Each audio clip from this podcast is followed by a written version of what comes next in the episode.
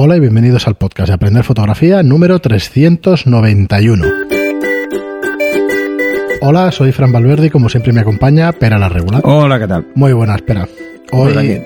Día hoy- lluvioso. Ja- sí, aparte de día lluvioso. Javi, hoy tengo el audio que, vamos, tienes que decirme muy bien. Ahora sí has configurado bien. Ah, vale. Porque veo aquí las rayitas y eso... ¿Sí? Bien, Vale. bien. Así que nada, ya me dirás. Eh, espero que se oiga bien, espero que, que no cueste mucho la edición, como siempre, que te tenemos ahí Esclavizado. esclavizado. Y nada, que muchas gracias, eh, recordarlo de nuevo, que Javi nos edita los podcasts, así que muchas gracias Javi. Cualquiera que necesite este servicio, oye, también se, seguramente podrá echaros una mano y eso. Y si no, pues nada, ya dirás tú Javi si, Sí, si puedes o no. Eh, nada, recordaros, antes de empezar el programa de hoy, recordaros nuestros cursos online en aprenderfotografía.online. Eh, tenemos 28 cursos, 29 ya con el de cómo convertirte en fotógrafo profesional y el día 1, ese será el día 15 cuando salga, y el día 1 el curso de fotografía gastronómica básico, hecho por Natalia y que terminamos de grabar ya la semana pasada y que creo que ha quedado bastante, bastante Ah, bien. ya está, ya está acabado. Ya está, ya. Joder, Está ya. Nos pegamos una buena paliza la semana pasada y, y espero que haya quedado chulo. qué guay. Ahí quería comentar, eh, claro, si empiezo a explicar trucos y tal, pues ya me cargo, me cargo el curso, ¿no? Pero No, realmente. no, esto, y luego que Natalia haga el seguimiento de las preguntas. Tendrá Sí, que sí, venir. sí. Y, y bueno, y, y al podcast, y a ver si la podemos invitar para la semana que viene y que venga. Que venga la semana que viene y Sí, así que habla de su curso. Viene a hablar de su curso. El día 1 de julio lo tendréis. Eh, ¿Cómo está estructurado? Pues el curso tiene algo de introducción, algo de teoría, poquita, pero sí que os hace, la verdad es que tiene experiencia en el tema y entonces sí, explica lleva mucho tiempo. Claro, explica pues el guion que se hace, el trato con el cliente, si está en la sesión, el Ah, cliente, todo lo típico. Y luego pues, pues no sé, una cantidad de platos como cuatro o cinco tipos de desayuno, como ya ensalada, o sea, tiene un poquito de todo. Para Qué hacer chulo. una hamburguesa, para hacer bastante cosa. Qué chulo, qué chulo. Y, y incluso eh, da para, para más cursos, la verdad es que da para... Claro, cada plato, hacer la foto cada plato en sí, no es que sea un curso, pero que se pueden hacer pues 5 o 10 platos cada curso sin ningún problema. Así que si os gusta, pues yo os diría que, que animarais a que, a que siguiera haciendo estos cursos. porque Tenemos que hacer uno con cata de vinos. Ese sería O sea, ya distinto, botellas abiertas. Ese es eh, presencial. Eh, exacto, pero ya con botellas abiertas, ¿sabes? En vez de hacer las botellas, no. Sí, sí. Cata. O sea, Pues- la copa y luego nos la cascamos. Estuve hablando con ella y entonces el, el tema de la edición de las fotos y eso haremos una parte, porque Vale. si no hubieran quedado seis o siete horas y no tiene Sí, ningún tenemos que sentido. hacer también el de interiorismo. El de interiorismo y, y el de la edición de estas fotografías de gastronomía, porque, porque es interesante también ver cómo, cómo las edita y cómo las trabaja y eso. Mm. En principio lo hará también Natalia, así que bueno, hemos fichado a Mauro y a Natalia, o sea que Profes va poquito a Eh, poquito Bien, bien, bien. Subiendo. Bien, porque ya tenía demasiados, ¿eh? Ya las preguntas cada vez es más complicado. Sí. Ahora a ver si lo podemos diversificar un poco y además eh, también está bien que cambie un poco. Sí, sí, sí. Además, además, claro, yo estoy con el libro más. ¿Qué tal? Eh, a ver, Vamos aprenderfotografía.online barra libro para los que queráis suscribiros. Vamos para tener haciendo. información. Es vamos arduo trabajo esto del libro. Eh, cuesta más de lo que parece. Y además, conforme vas avanzando, cada vez cuesta más, ¿eh? es así. Claro. O sea, te, te vas liberando eh, de algunos aspectos técnicos de escribir el libro, pero te vas metiendo en que cada vez el libro es más complejo, claro. Los temas cada vez son más complicados. Entonces, bueno, pues cuesta más sintetizar algunos temas, porque una de las premisas del libro es sobre todo que sea fácil de leer. Sí. Porque si no, un libro de fotografía es clave. Sí, tiene que ser muy fácil de leer. tanto- O sea, ya, mm, además es que presupongo nin- o sea, ninguna formación previa en fotografía. Incluso ninguna formación previa en, en aspectos meramente artísticos y mucho menos en física, claro, que intento pasar muy por encima, muy por encima. Bueno, básicamente para que se entiendan algunos conceptos que son inevitables, pero, pero pasando muy por encima. Ya, ya lo he dicho más de una vez, fórmulas me parece que veréis una, la de la hiperfocal, y ya está. Y que es una chorrada. Muy bien, pues hasta aquí nuestra introducción, como siempre, recordándoos qué podemos hacer por vosotros con el tema de los cursos, del libro, y hoy tenemos unas cuantas preguntas.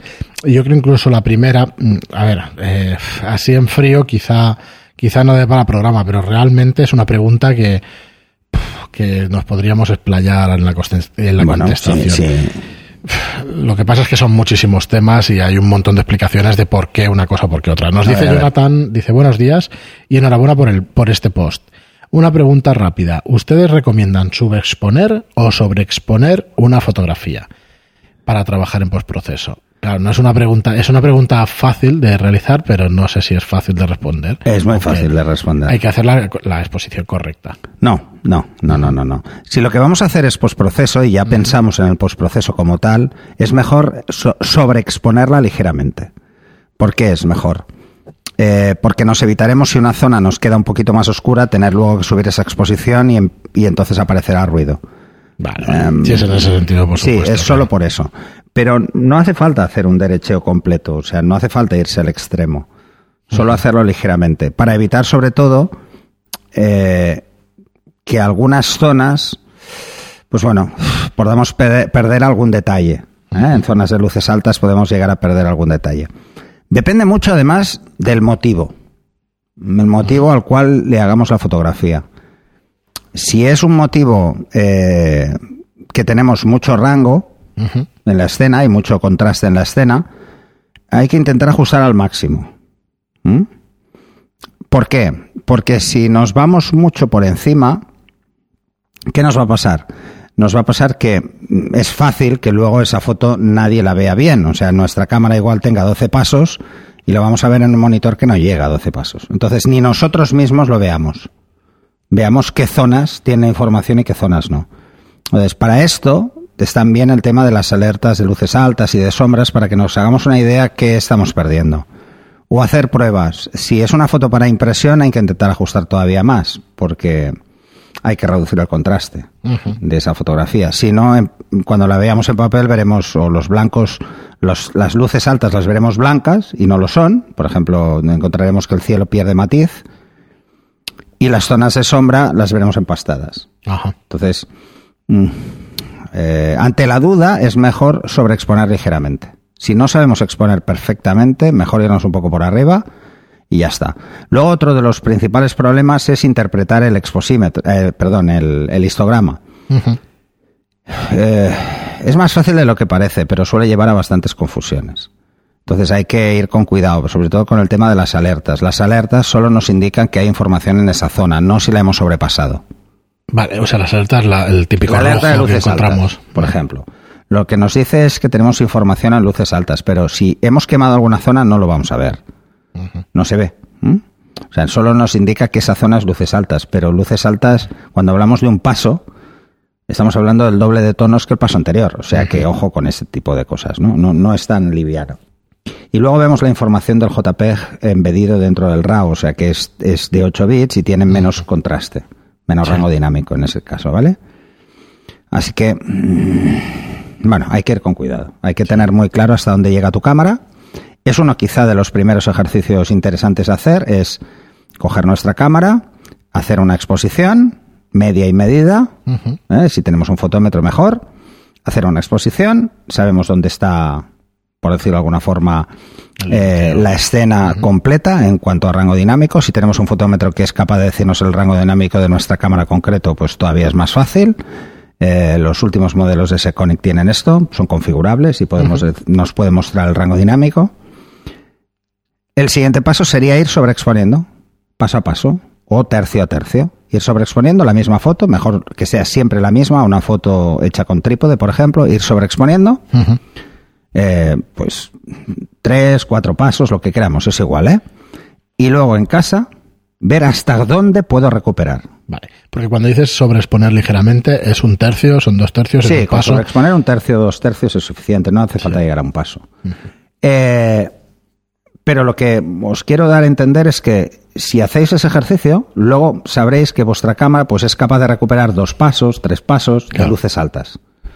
Entonces eso os dará más juego ¿Mm? ¿Y hasta qué punto recuperas? Quiero decir, hay veces que hay zonas y que se ven un poco marrones, que se ven un poco tal. Esas, mm, bueno, eso es lo que tenemos que ir mirando. Bueno, ¿no? lo que tenemos que procurar es dos cosas. Primero, es que depende mucho también de, con que- cuántos tonos estemos sí. trabajando luego en postproceso. Hay mucha gente que prefiere trabajar con 8 bits.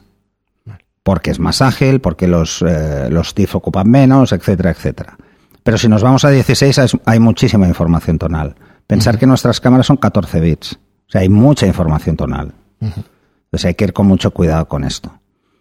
Lo realmente importante antes de hacer una foto, y mm, quizá no tanto en el momento de hacer la foto, pero sí en el planteamiento del postproceso, es saber cuál es el destino de la foto. Si la foto es para una pantalla, pues ya sabemos que tiene unas limitaciones concretas y si es, por ejemplo, para papel, esas limitaciones todavía son mayores. Sí. Entonces, tener claro esto es fundamental.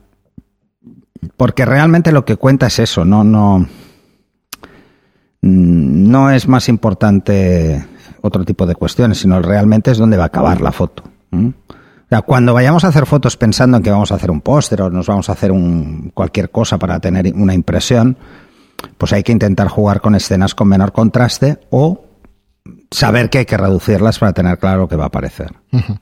Vale.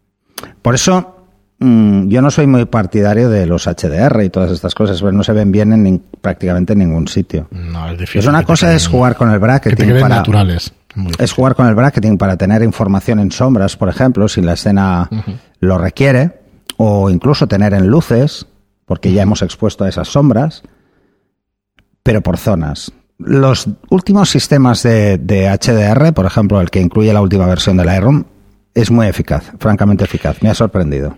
Eso en el curso de interiorismo y eso me parece que ha- Sí. habrá una lección, por lo menos de eso, porque sí, bueno, lo que explicaremos, fusionar lo explicaremos en el tema de la fusión. que fusión del antes, antes que lo hacías por capas y tú decías, ay, pues la ventana hay mucha luz, pues cojo otra capa que tenga menos luz, y entonces las meto y tal.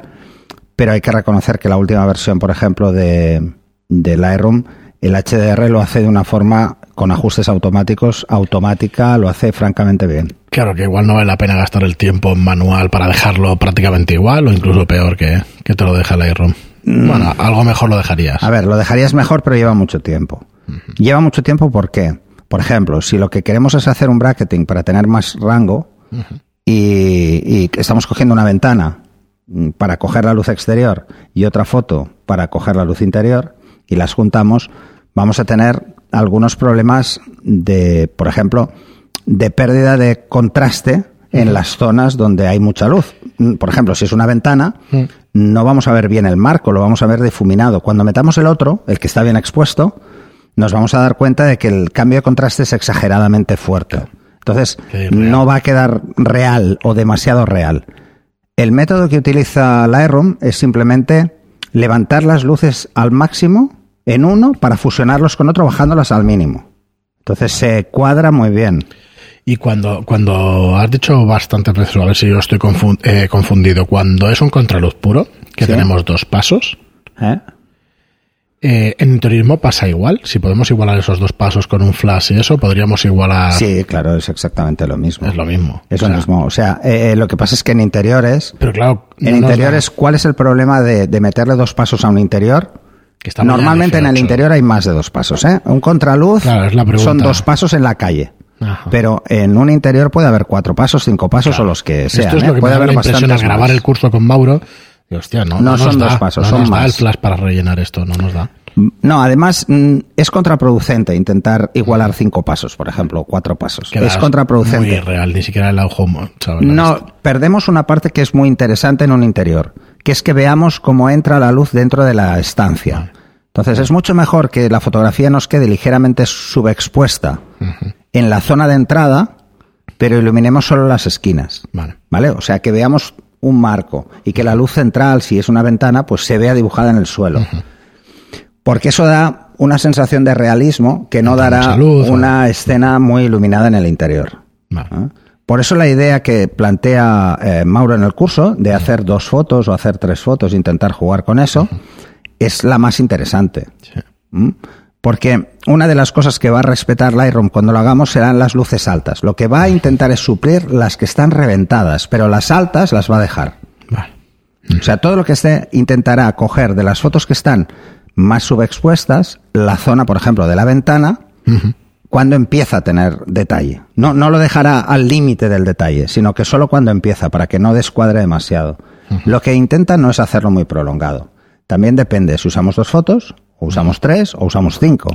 Sí, si usamos cinco, por ejemplo, Es la más suave, ¿no? La transición. es tan suave que parece más artificial. Incluso. Si usamos tres, bueno, se puede incluso compensar, pero eh, todavía se ve un poco raro. Parece que sean Pero si usamos solo impares, ¿es por dos fotos, Sí. una que es exposición exterior y otra que es exposición interior, lo hace muy bien. Lo hace francamente muy bien. O sea, no Te iba a necesita preguntar, esos que parece que tuviera que ser impares las fotos, pero no tiene por qué, claro. No, no, no, no, no tiene por qué. Eh, el bracketing, es que igual solo necesito hacer bracketing Sí, sí. de un paso, Dos- no, no hace falta hacer locuras tampoco. Pero ya, ya os digo, ¿eh? todo esto eh, siempre con matices. O sea, no pretendo crear un dogma de fe. Ah, siempre hay que. No, siempre no. no, Eh, no, no, es que depende muchísimo de la situación, así. de lo que tienes que... Fíjate, si tú estás haciendo un paisaje y quieres. ¿Qué quieres realmente de ese paisaje? Mm. Eh, un paisaje en contraluz, imagínate. Bueno, un atardecer. pensando- Pues a mí lo que me interesa es no romper la atmósfera del cielo. Y estoy pensando en Aunque no se todo. vea el paisaje. Sí, sí. Mm, bueno, pues es- esta es la idea, ¿no? Imaginaros las tardes de, de verano. Mm. Típicas tardes de verano cuando hay nubes, que se ve el cielo súper rojo y que es muy bonito. Juguemos más a, hacer una silueta, un silueteado de los árboles o lo que hay adelante, o las casas, o incluso la gente, para tener una muy buena exposición del fondo, incluso para editar.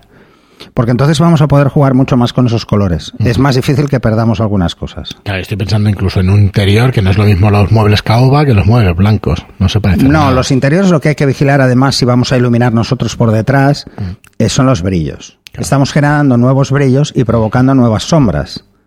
Se ven muy raro dos sombras Y se ve muy distintas. raro. Entonces, si vemos que entra luz de un lado y, por ejemplo, hay una mesa y vemos las sombras muy claras que proyecta la luz que entra por una ventana o por- un balcón, si le metemos una luz interior, esas sombras se atenúan. Pues la mejor solución suele ser hacer que rebote en la pared para que caiga más suave. O sea, como tiene menos contraste esa luz, no se acaba de cargar esas sombras que son duras. Solo las matiza, pero no, se- no las puede eliminar. Entonces, iluminaciones directas en interiores, no, es contraproducente. Bueno, pues mira, casi, casi para un programa esto de subexponer o sobreexponer una fotografía para A ver, pero por, ¿por qué siempre, por qué os digo que es mejor sobreexponer? Porque si subexpones en digital, lo que estás es, al subir ese paso que has dejado por detrás, ese tercio, es, se está inventando tonos. El ordenador va a inventarse los tonos, porque no existen en la foto. Si sobreexponéis, lo único que va a hacer es restar tonos. Sí. No inventarlos, sino restarlos. Entonces es más eficaz y no genera ruido. Si, sobremo- si sobreexponemos la foto, vamos a generar ruido, aunque sea muy bajo nivel, pero se va a notar en las zonas de sombra. Quieres decir, en una escena con nieve, si tenemos que eh, sobreexponer un paso, un paso y dos tercios, depende de la, Vale, pero yo... que- depende de la hora, yo, si aún ahí dices tienes que sobreexponer escena- más todavía. No, si tú me dices una escena con nieve, ¿vale? Yo te diré, ¿dónde está el sol?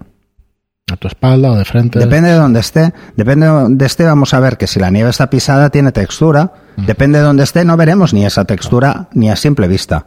Entonces en la foto la podemos ir a buscar. ¿Qué es lo que suele pasar cuando la gente se va a, a alta montaña a hacer fotos de nieve? Se le quedan subexpuestas porque no se quiere arriesgar mucho y entonces lo deja en más dos y no hay suficiente. ¿Vale? Pensar que en la nieve el sol refleja mucha luz. Entonces, nuestra cámara mide la luz que refleja el motivo. Claro, el hielo Depende que es del más ángulo. liso tiene que reflejar más, ¿no? Dep- exacto, nos podemos ir a más 3 sin ningún problema. Depende del ángulo en el que incida la luz. Claro. La luz rebota en el mismo ángulo en el que incide sobre una superficie plana. Hay que calcular cuánta cantidad de luz nos llega a nosotros. Entonces puede llegarnos mucha o puede llegarnos muy poca. Si tenemos el sol a la espalda y es rasante, no va a ser lo mismo que si está justo encima. O está por detrás. Si está en un lado es más fácil, nos va a generar textura. Vamos a tener menos Vale. índice de reflexión de la luz. O sea, esto hay que tenerlo en cuenta. Al final, eh, no existe una regla universal para cada situación, porque cada situación, lo primero que hay que tener muy claro es dónde está, dónde está la luz. El resto nos tiene que importar muy poco. La fotografía al final es esto, es entender cómo refleja la luz el motivo. Si tú entiendes cómo refleja la luz el motivo, por cómo es en cuanto a capacidad de reflexión de la luz, está ya arreglado. Si la superficie es muy lisa, refleja más luz. Sí. Si no es lisa, refleja menos. Ese es tu concepto, o sea, de entrada. O sea, hay que tener en cuenta cómo es el motivo. En este caso, eh, es evidente.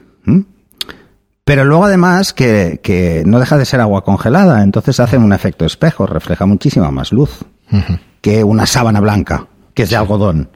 Vale, pues esto también hay que tenerlo claro. A partir de ahí, es sencillo, es sencillo. Si la referencia del blanco nos resulta muy compleja, porque puede parecer muy compleja dependiendo de la situación, pues podemos poner la mano delante, más uno y ya está. Va a ser lo mismo, Sí, va a sí, recibir claro, la misma luz. veces, Entonces, o busquemos una referencia que esté en un tono más medio, sin tenemos dudas. Pero ante la duda, oye, vete a más cuatro si hace falta. Ya bajarás un paso. No pasa nada. No pasa nada. sí, no va a pasar nada. ¿Vale? ¿Cuál es el único problema que vas a tener? Que si, por ejemplo, en esa escena también hay árboles con sombra, esas sombras las vas a perder, no vas a ver nada. Pero ¿qué pasa? Que entonces vas a poder jugar con la exposición de forma selectiva. Vas a bajar solo luces altas y no vas a tocar sombras. ¿Mm? Cuando proceses el RAW, bajas luces altas, que es iluminaciones, bajas. Y no toques las sombras. Si bajas la exposición, lo tocas todo. Porque estás hablando ya para cerrar el, el tema. del podemos postproceso. estar un- em, siempre hablas con medición puntual cuando estás hablando de sobreexponer un punto. eh, un punto Depende de la sea. escena. Si estamos haciendo un, una solo la nieve y ocupa la mayor parte del encuadre, me va a servir cualquier medición. Te va a dar lo mismo. exactamente lo mismo.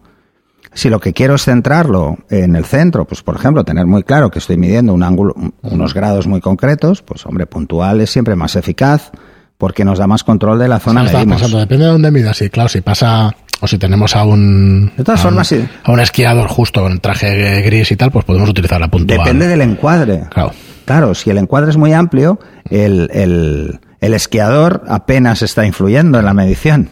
No, entonces el puntual y ya está, ¿no? Intentar ahí ajustarlo al puntual y, decir, medir, pues mira, me da más uno solo. en En, lugar en de estos casos el riesgo suele ser tener miedo a sobreexponer, o sea, tener una exposición más alta en luz por miedo a reventar la nieve, pero Claro. es difícil. Sobre todo si no hay textura, va a dar lo mismo. Sí, la nieve es difícil. Es que va a dar lo mismo. Claro. No, no, no es ver difícil. blanco, sí. Es mejor mm, Pasarte no, un poco. pasarte, porque lo que suele pasar es que la gente no se pasa, queda subexpuesto La gris. y entonces se ve gris. Ya está. Muy bien, pues para acabar hoy vamos a, a leer este comentario de Felipe Agra, que no es una pregunta, más bien es un comentario, pero también podemos comentar alguna cosita que ya se dijo. Nos dice muchas gracias por este programa. Nunca he tenido problemática para hacer panorámicas, ya de las que soy un gran aficionado, pero siempre he mantenido los mismos parámetros para las diversas tomas, teniendo así que cortar al llegar a las zonas más claras o oscuras.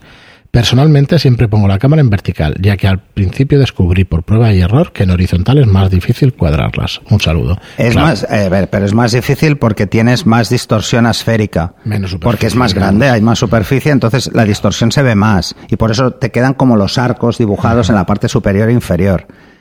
Eh, lo ideal es utilizar una focal que tenga la, la menor aberración asférica posible para hacer una pano. A partir de 50, 50, milímetros apenas se nota. Si nos pasamos más y nos vamos, por ejemplo, a 200, en vez de tener barrel tendremos pincushion. O sea, se hace comba en vez de... ¿eh? Hay bueno, pues ese es el tema. Si usas un descentrable, no hay. No hay.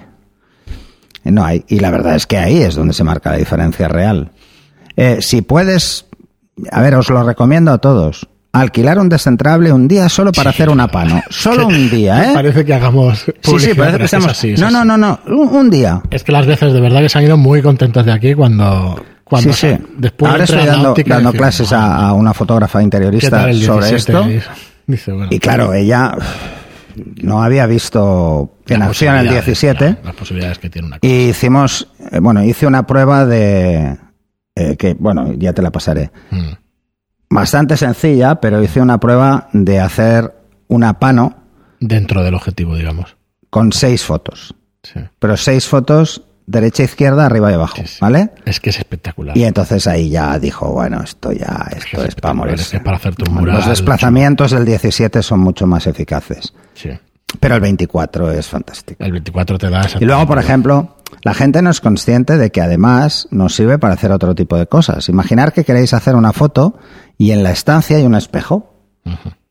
Vale. Como es variamos el plano nodal, no salimos reflejados en el espejo. Y estás delante. Y estás delante. Estás delante, es espectacular. Cuesta un poco, ¿eh? La gente tiene que saber que cuesta un poco. Sí, pero a la que Tiene que entender muy bien el concepto de tilt y el de shield, porque si no, se va a perder. Pero es muy interesante que lo vean. sacar frontalmente un lavabo y que no se te vea en cámara, es que no hay otra manera de hacerlo. Así que está muy bien. es Bueno, hay. Photoshop, ponte a recortar, ponte a quitarte. Sí, bueno, es lo que hace la gente. ¿eh? Sí. Eh, de hecho, cuando, por ejemplo, os encontráis, con est- con- os encontráis con esta situación en la que tenéis una escena que en una zona hay mucha más luz que en otra y queréis hacer Mm. una pano, eh, os digo lo que hago yo. Mira, en cada una de las fotos voy un moviendo la exposición de la menor a la mayor. Entonces, la transición no se Pero nota. porque tienes muy claro. Pero tercio a tercio. Claro, claro, tienes muy claro lo que tercio a tercio. ir. O sea, hago más fotos Claro. de lo normal. Si, por ejemplo, puedo hacer una pano y me entra todo eh, en, en tres fotos, Mm. hago cinco. Para que haya una- Una un degradado más más suave, claro. ¿Vale? Y se lo das así tal cual al Lightroom.